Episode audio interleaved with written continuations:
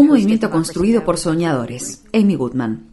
En Estados Unidos hay alrededor de 12 millones de inmigrantes indocumentados, un número mayor que la población total de muchos países del mundo.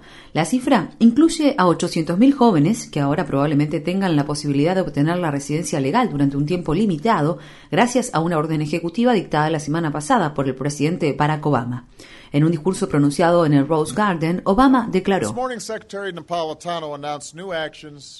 Esta mañana la secretaria Napolitano anunció las nuevas medidas que mi gobierno tomará para mejorar la política de inmigración de nuestro país, para hacerla más equitativa, más eficiente y más justa, en particular para ciertos jóvenes en ocasiones llamados soñadores.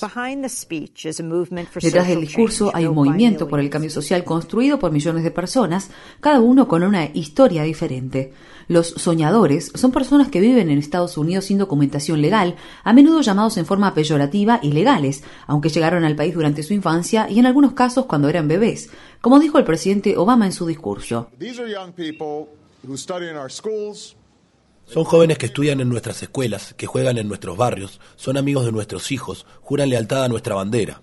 Son estadounidenses de mente y alma, de todos los modos posibles excepto uno, en los papeles.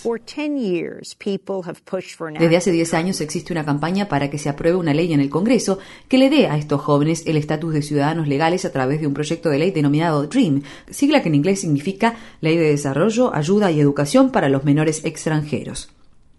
Quienes participan en el movimiento no se consideran extranjeros, se autodenominan estadounidenses indocumentados. Una de las personas que se beneficiará directamente de la decisión de la Casa Blanca es Lorella Prailey, de New Haven, Connecticut, y miembro del Comité de Coordinación Nacional de United We Dream, Unidos Soñamos. Lorella luchó por la aprobación de una versión de la ley DREAM en Connecticut. El proyecto de ley fue promulgado el año pasado, lo que le permitió a los estudiantes indocumentados acceder a la matrícula especial para los residentes del Estado en las universidades públicas. Braille egresó en 2011 de la Universidad de Quinnipiac a la que asistió becada. Sufrí un accidente automovilístico cuando tenía dos años y medio y como consecuencia de ello me amputaron la pierna derecha. Mi familia y yo procuramos tratamiento en el hospital Shriners, de modo que durante muchos años viajamos de Perú a Tampa, Florida, donde se encontraba un encuentro del hospital. Cuando tenía 10 años, mi familia decidió mudarse a Connecticut. No sabía que era indocumentada hasta que terminé la secundaria y comencé a enviar solicitudes para ingresar a la universidad. Siempre me habían dicho, estamos aquí por motivos médicos. Estás aquí para que recibas tratamiento, así que no hay ningún problema. Y esa historia nos sirve cuando solicitas ingresar a una universidad y debes completar el formulario FAFSA, que es la solicitud gratuita de ayuda federal para estudiantes, y es preciso tener un número de seguro social. Ahí fue cuando me di cuenta de lo que realmente significaba ser indocumentada, y supongo que en ese momento comencé a internalizar lo que significaba ser indocumentada. En aquel entonces me sentía muy sola. La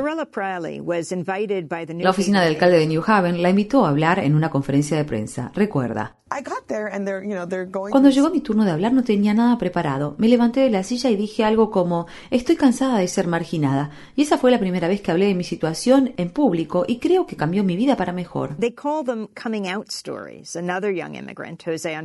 A la admisión pública de su situación de indocumentados la llaman salir del closet. Otro joven inmigrante, José Antonio Vargas, cuenta que para él fue más difícil admitir públicamente que es indocumentado que reconocer que es homosexual.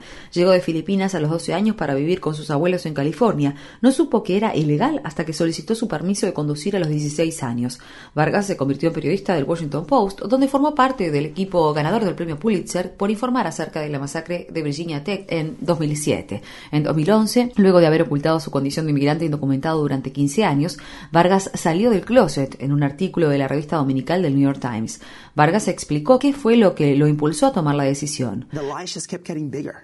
Las mentiras se hacían cada vez más grandes y en un momento, al ver a los jóvenes de Unidos Soñamos y ver a estos cuatro activistas de Miami que marcharon de Miami a Washington, D.C. para luchar por la aprobación de la ley Dream, en la movilización que llamaron El Camino de los Sueños, me sentí un cobarde, me sentí responsable y en ese momento decidí que debía hacer algo.